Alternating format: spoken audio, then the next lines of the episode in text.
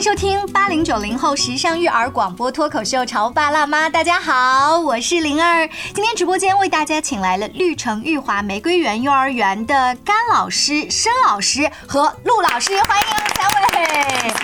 啊，现在这个季节特别美。呃，我身边这位陆老师是一个摄影爱好者，我经常看到他的朋友圈里面发各种各样的美照，就是说你自己家孩子的照片，或者说你园里孩子的各种照片。对我最开始就是拍照片，就是喜欢的话，就是从。我们班班级的小朋友，对，然后呃，我们班孩子的镜头感特别的好，然后他们会做一些就是好看的一些作品呀，比如说在玩游戏最美好的瞬间呀，我就会把它抓拍下来。那比如说像这样一个深秋初冬的季节啊，那你看见公园里的各个景致的时候，你以一个摄影爱好者的角度，你你你设计的游戏是什么？嗯，我可能跟落叶有关系吧，很多呃，就是比如说落叶雨啊，或者是天空中洒下来，然后拍一些镜头。然后回去给孩子看一看。你看你的角度就是有那个老师加摄影师，我的就是模特角度，就是我往哪个树那一靠，然后有个摄影啪啪啪拍两张，然后我发了一个朋友圈，这事儿结束了，你知道？那我们的思维就就到这儿就结束了。但为什么今天会把玫瑰园的三位老师请到直播间呢？是因为最近他们和树叶频繁的有约会，而且带着他们的孩子们、学生们去。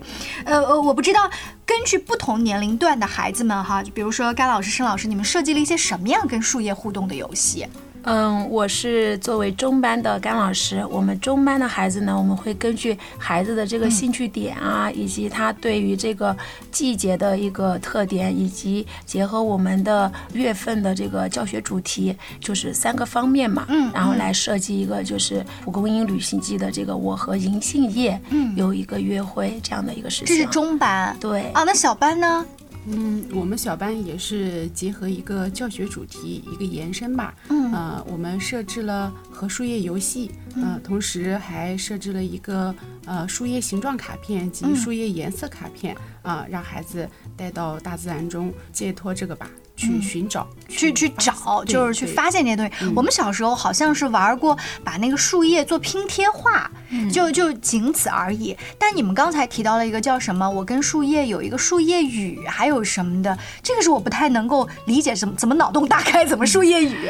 嗯，我们中班呢，因为孩子嘛，他是属于中班时期，他这个年龄特点就特别明显，就是他自己的这个求知欲望，也就是我们指南领域的一个呃探究科学领域。这一块，他对自然的好奇呀，他的这种求知欲望很强烈，以及他对于这个生活周围的环境、新事物的这个好奇，也基于这一点，所以我们中班呢，就呃三个班就设计了不同的这个跟银杏叶的这个主题活动。比如说，我们有一个班级，它是根据银杏叶，然后结合它班级的一个特色，嗯，叫扎染的一个活动，啊。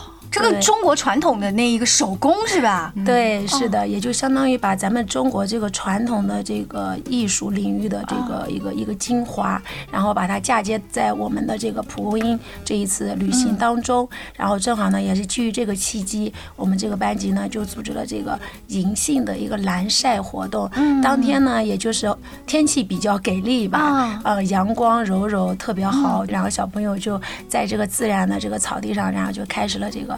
扎染的一个活动，就特别的很温馨、很浪漫、很舒服的一个，让做家长的看到自己的孩子参加这样的活动，都想自己重新上一遍幼儿园。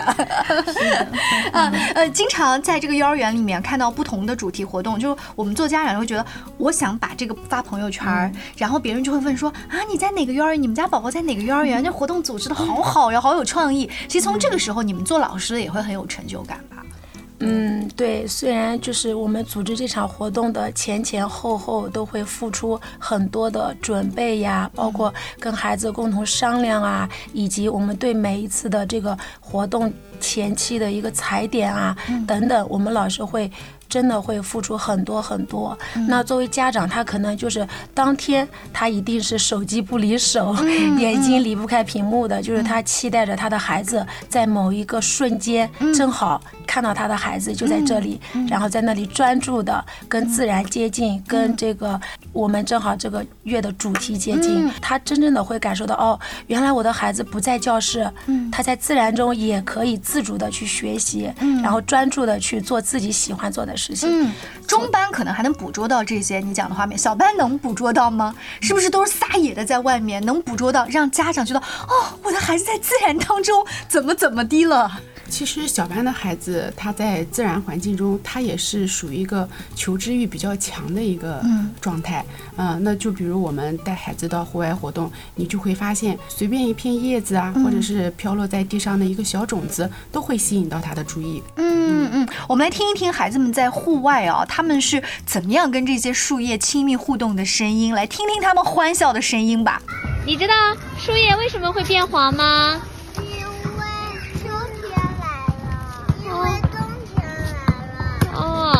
你知道树叶为什么会落下来吗？我知道，嗯，因为树叶没有养分了，大树们。哦，原来如此。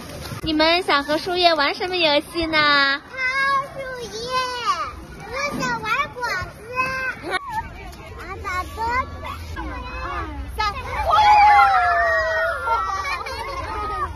好，其实刚刚大家听到的那一个呃声音，就是我们小朋友呃在借助我们带的滑溜布一个道具，把树叶铺到滑溜布上，然后欢呼的在抖动树叶，然后还开心的说这就是树叶蹦床。树叶蹦，其实树叶蹦床这个名字是你们就给它命名吗？说接下来我们玩树叶蹦床。嗯，没有，是孩子在玩的时候抖动的时候就自己想的。对，呃，我跟玫瑰园幼儿园的老师们就是接触啊，在定这个采访题纲的时候，我发现他们的一个特质是什么呢？就是所有的这些游戏是由孩子们来定的，所有游戏的名字或者游戏当中可能要用到一些道具，也是由孩子们来决定的。所以你刚才说下树叶雨也好，树叶蹦床也好，这并不是老师来规定说接下来我们的环节叫树叶雨，对吧？对对对，这这是一个挺大的让我有触动的地方。嗯，都是孩子自发的游戏，然后根据孩子的一个兴趣，然后我们给他提供一个合适的道具。嗯嗯，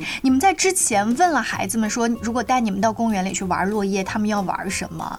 就采集了他们的意见，是吗？对，因为前期的话，我们呃也说了，前面说了，它是一个课程的延伸嘛。前期在班级有一个主题的课程，就是跟秋天有关的，刚好里面有一些呃这样的活动，就比如落叶真好玩呀，我们可以在班里进行一些讨论，然后带着这一个讨论的结果，然后来到大自然中，然后进行一个游戏。嗯嗯，我的孩子现在当然已经幼儿园毕业很久了哈。有一次，他是以一个小学生的这个身份呢，去参加了一个户外的活动。那个活动当中有一个主题，就叫蹦树叶。他们要从一个很高的台阶往那一堆树叶里面蹦。一开始我的孩子是有点抵触的，他觉得很脏。但是慢慢的，他被同伴们都感染之后呢，他们就蹦的整个停不下来。然后家长们就开玩笑说，今天晚上回家这个衣服啊要分开洗，都几斤沙子在里面。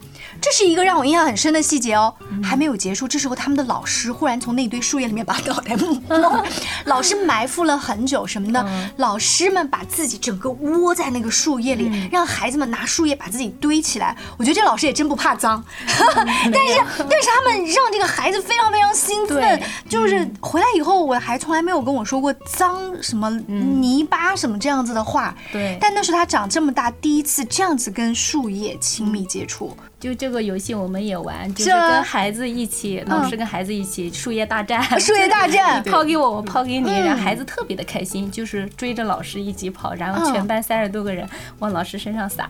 呃，会不会有爸爸妈妈甚至或者爷爷奶奶哈，在家长群里说爷爷这多脏？嗯，也会有个别的家长会有这样的声音，嗯，但是呃，相信年轻的爸爸妈妈可能比较更容易接受一下嗯这方面的。呃，我们设计的理念一些理念哈。说到理念啊，这个也真要跟大家说一说。就各种活动，当你设计出来的时候，你不是凭空设计的，你一定背后有你的一个一个理念。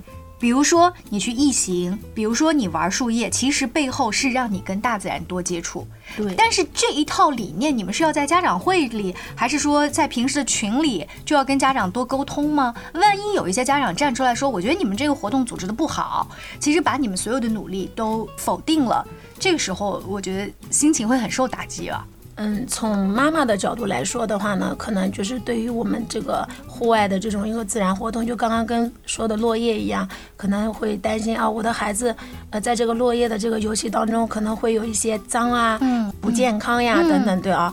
但是呢，从老师的角度来说的话呢，就是更希望孩子能够在不仅是在幼儿园里面去学习，或者说去生活，可能干干净净的啊。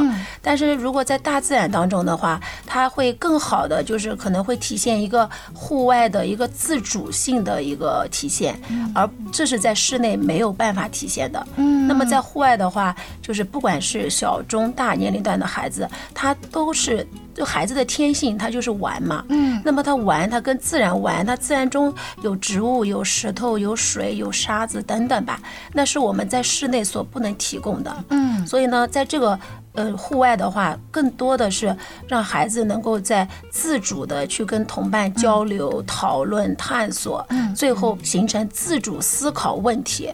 这是跟我们传统的这种教学的理念是可以说是相反的。传统的教学理念可能就是说。老师教孩子学可能比较生硬，但是这种这种自主的去学习，正是我们接下来要去老师们在一起不停的去去去摸索、去去调整吧。我觉得，对于你们的教研活动来说，其实这也是一个很大的。革命可以说，因为你们做孩子的时候不是这么被教的，对对。但是你们接触了之后，你们自己首先有个震撼，然后你们要改革，你们再去传达给家长，因为孩子一张白纸，他蛮好被影响的，对不对？是的。嗯，其实呢，在这个活动，刚刚甘老师也说了，我觉得其实，呃，一开始家长他可能也有一些不太理解，就是说为什么到外面玩啊？那我平时也会带孩子玩呀，那你们老师带的玩跟我带出去的有什么不一样呢？对吧？那在活动当中，我们就会有很多，就是比如说孩子他的小组玩的时候，我们拍一些视频，嗯，然后把孩子的对话然后录下来。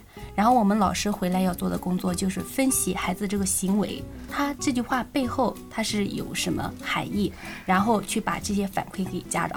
哦，我我觉得特别特别有画面感。对，就我很好奇啊，就是你们呃不能说偷偷拍到吧？你们观察到了他们在做小组活动的时候是一些什么样的对话？嗯。是值得你们拍摄，然后最后跟家长去做反馈的。我们稍微休息一下，稍后呢，请甘老师、申老师跟陆老师接着来跟我们聊一聊玫瑰园幼儿园他们组织的一些特色的户外活动。你在收听的是《乔爸拉妈》，小欧零二，叫你变成更好的爸爸妈妈。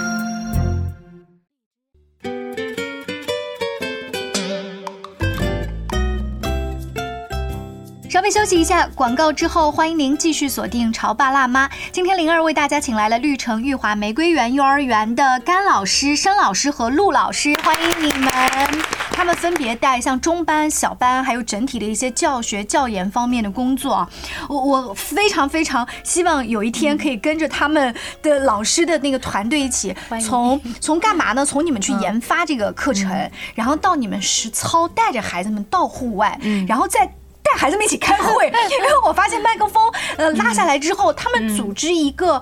我以为看起来很简单的活动，嗯，但其实他们付出了更多的心血。给大家举一些例子好了，嗯，因为以前我觉得如果带着孩子们去写生，嗯，那我要帮他们准备水彩笔哈，一些点心啊、吃的，然后帮他们分组，最后还得教他们怎么画，最后还得把他们的画装裱框什么的。其实我作为老师更累，但是现在的活动看起来就是你们想玩石子就玩石子，你们想玩落叶就玩落叶。不是你们更轻松吗？但为什么你们会说你们更累？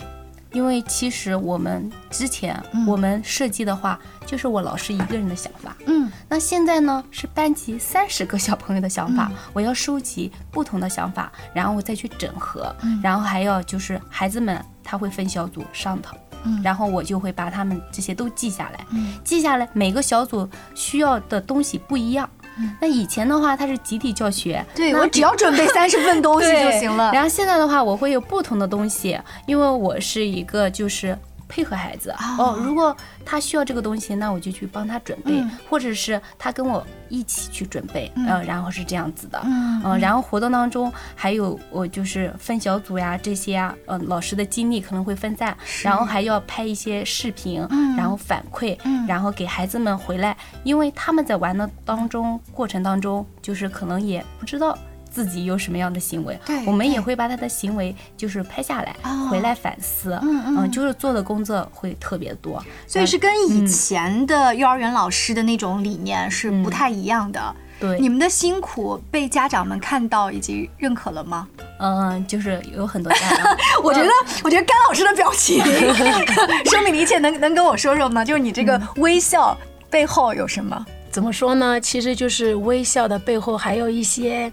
欣慰和感动吧。嗯，刚开始的时候，其实班里面三十个小朋友，也就三十位家长至少的，但他们的有大部分的家长其实还是蛮蛮支持的。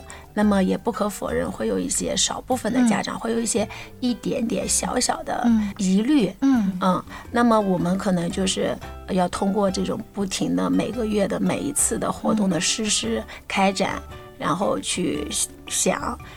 那么在实施的过程中，可能我们更做的最多的就是一个，呃，去尊重孩子。嗯，就像在尊重孩子的基础上，我又怎么样能够因地制宜的，能够抓住孩子的兴趣点，能够呃，就结合家长的一个意见，然后更好的去平衡这方面的一些提升他的综合能力哈。对对。呃，一些不太支持这种户外教学的家长，他主要的担心是。嗯，他可能担心最大的就是，比如说我的孩子出去是否安全？嗯，安全。哎，我的孩子出去是否能够感受到一些真实的一些。所谓的知识，就能不能学到东西吧？对不对？对，嗯，因为我看的朋友圈里面老师发的视频，让我的感觉就是我的孩子在散玩，但你不知道这个散玩背后其实充满了更多的是我基于尊重的前提，我让孩子锻炼了他的主导性，然后我让孩子锻炼了他可能他的综合的协调能力，甚至我回来之后还会带孩子再做一种闭环的沟通啊讨论，这些是家长其实他看不到的。对对。但是呢，嗯，在孩子身上，我相信就是我们坚持做下去的话，孩子会有收获的。嗯，刚才两位老师，甘老师跟申老师也提到，你们会去旁边偷偷的一些拍摄孩子们的呃小游戏也好，他们自发的一些沟通啊，甚至是矛盾啊，让你们有什么新发现吗？我就记得上次就是我们刚刚说的那个主题叫银杏叶的约会嘛。嗯，其实孩子们他们来到这个。这个环境里面，他们更多的就是去跟这个银杏叶去玩游戏，玩落叶雨也好，或者是玩落叶的这种拼搭各种的小人儿、城堡、艾莎的这个家等等。那么我们也会在其中会发现，有些因为班里面的孩子存在个体差异，那么也会存在兴趣不一样，或者说他的能力不一样，那么兴趣点不一样。那么在这个活动中，我就有会发现，就是有个别一些孩子他会去做一些跟落叶没有关系的事情。啊，嗯，那这个没有关系，在我家长看来的话，就是三心二意，这以后上小学怎么办？这一会儿我摸摸橡皮，一会儿再写会作业，再一会儿出去看会电视。中班的这个孩子，他的首先他的兴趣点，或者说他所坚持的，对于某一件事情所坚持的时间的这个点，他最多也就十五分钟到二十分钟。那也基于这一点呢，我们可能更多的就是尊重孩子，因为是户外嘛，也是难得的一次的这种不一样的体验。那在这个孩子他能够坚持与落叶游戏的一个基础上，中途他去做。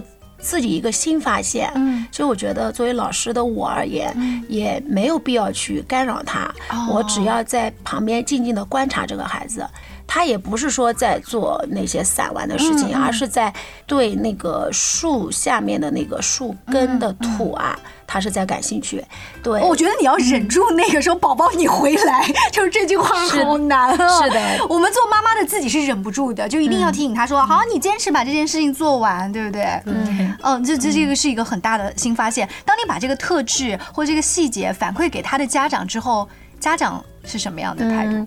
家长他会觉得啊，我的孩子专注力就这么点，对对，我会觉得有一点担心。对，但是作为老师的我呢，我会从相对嗯，就是三到六岁儿童发展指南这一块，他的这个专注力的这个时间段，我会跟他说，宝妈不用担心，因为中班的孩子啊，他这个专注力的时间的点在这儿，也就十五分钟到二十分钟不得了了。那么。这么一个。很好的一个户外契机。如果他在落叶的这个游戏基础上，他有更多的发现，而且是属于他自己的发现，这个收获更大。对，我觉得这个，我觉得老师的反馈对于家长真的是一个很肯定的良药哈。为什么？我今天跟我孩子的一个老师在聊天沟通一个学习状况的时候，他最后给我回的一条信息是：放宽心，让子弹再飞一会儿。你知道那句话给了我很大的力量，那种感觉就好像是那个家长跟甘老师说啊，我的孩子注意力只有这么一点吗？但是你用科学的专注力的这个时间分配的方法告诉他，你的孩子没有问题，你不用担心，他可能在其他方面收获了更多。嗯，刚刚甘老师说的，我这边也有一个，就是之前嘛，然后带孩子到西湖公园，然后当天也是下雨，然后我们所有的小朋友都穿着雨衣。嗯，那如果我们去这个户外的话，你们需要带一些什么东西？他们有些小朋友会说，我带布袋去捡一些小树枝、小落叶，然后有的小朋友带一些那个透明的小瓶子。嗯，然后当天的话，呃，大家就是在一起玩的时候，有一个小男生。然后他平时就是注意力也不是很集中，嗯，但是当天我发现他，他一直在那个叶子上面接那个雨水，哦，一滴一滴慢慢的接，接了十几分钟，哇！然后我就把这段视频发给他的妈妈看，嗯，他妈妈就说，哇，原来孩子在他感兴趣的点上专注力这么的好，嗯，所以就家长也能看到孩子。备受鼓舞，真的是。对对，你们所有拍的这些视频，对于家长来说，都是帮助他发现孩子身上优点的一剂良药。哎，对对嗯，我们就要多发现孩子身上的优点，然后从他兴趣的点出发，然后慢慢慢慢去引导他。申老师主要带的是小班的小朋友，所以他们出去跟秋天来一场约会玩的时候，更多可能就是抓抓树叶，不停的搬这个树叶搬运工是吗？就就这样而已嘛，回家像一个小猕猴一样吧。我们之前在班里有一节语言活动，然后语言学的一首儿歌是，呃，片片飞来像蝴蝶。儿歌的内容就是呢，呃，秋风吹，树枝摇，红叶黄叶往下掉，红树叶黄树叶，片片飞来像蝴蝶。啊、当时呢，我们在幼儿园开展这个语言活动的时候，也带孩子到呃幼儿园里面去观察呃树叶飘落下来的景象。可能是当时我们上这些活动的时候，风不是 就没有那个飘落的感觉哈。对，然后刚好在我们呃十一月份这一个呃蒲公英之旅的时候，一个沿途的徒步的路上吧，刚好一阵风吹来，把那个路边的大树叶吹落下来，一片一片黄树叶落下来。当时孩子就是不由得自发的就把这首儿歌给念了出来。嗯，就是此情此景，对那个儿歌、那个唐诗、那个童谣就应该衬托起来。对就我们说这是 BGM，这 是最棒的一个 BGM，对对不对？这就是对自然的一个最好的感受吧，最真实的一个感受。而且我觉得那个感受哈，就是日后他们再长大了，可能会回忆起来，不是我今天学到了什么，或者这个儿歌变成了考试卷上的某一道题，而是那一刻的幸福的感觉。我以前哦不觉得这是什么，是是我的孩子有一天他他长大了之后呢，他去参加也是一个活动，回来之后跟我说：“妈妈，你知道吗？那首歌老师教我的好好听哦，在那个小河边，我们是这么唱的。”他就跟我在公园里散着步，他又唱那个儿歌给我听。我我就在反思，他学会的是这个儿歌本身吗？是那个暑假他跟那些老师和伙伴在一起带给他的快乐，那个快乐其实是滋润他的心灵的。对对，所以我觉得啊，也许你的们小班的小朋友那一刻那个阳光洒下来，那阵风吹下来那个感受哈，特别特别的美好。是的嗯，小朋友们回到家里，我不知道会用怎么样的童言童语跟家长去反馈说，我们今天干嘛了干嘛了。是的，因为我们的话也会做后期的一个反馈嘛，はい。不仅仅是在班级，孩子有一个反馈，有一个反思，回到家里面呢，他们每一个我们幼儿园的话都会准备一个小日记本，幼儿园的孩子怎么写日记嗯，呢？他其实就是家长帮助他，哦。呃，也是培养孩子他的一个语言发展。嗯嗯。对孩子会叙述我今天去哪玩了，嗯。和某个小朋友玩什么样的游戏了，然后把他的心情啊这些都说出来，然后家长帮他记录。哦嗯。然后我们是跟家长说，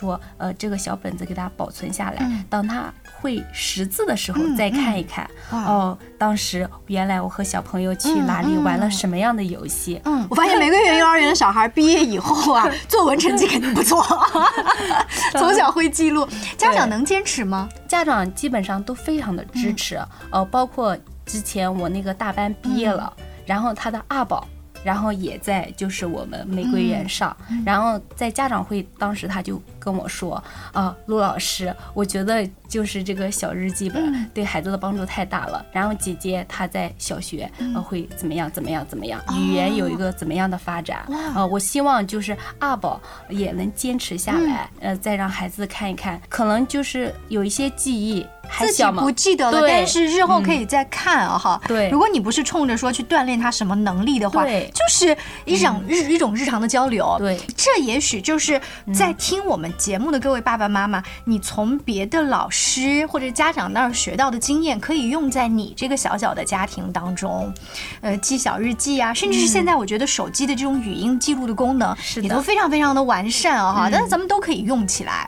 对，今天非常感谢呃绿城玉华玫瑰园。的甘老师、申老师和陆老师接受我的采访，更多亲子育儿方面的话题，也请持续关注《潮爸辣妈》，下期见，拜拜。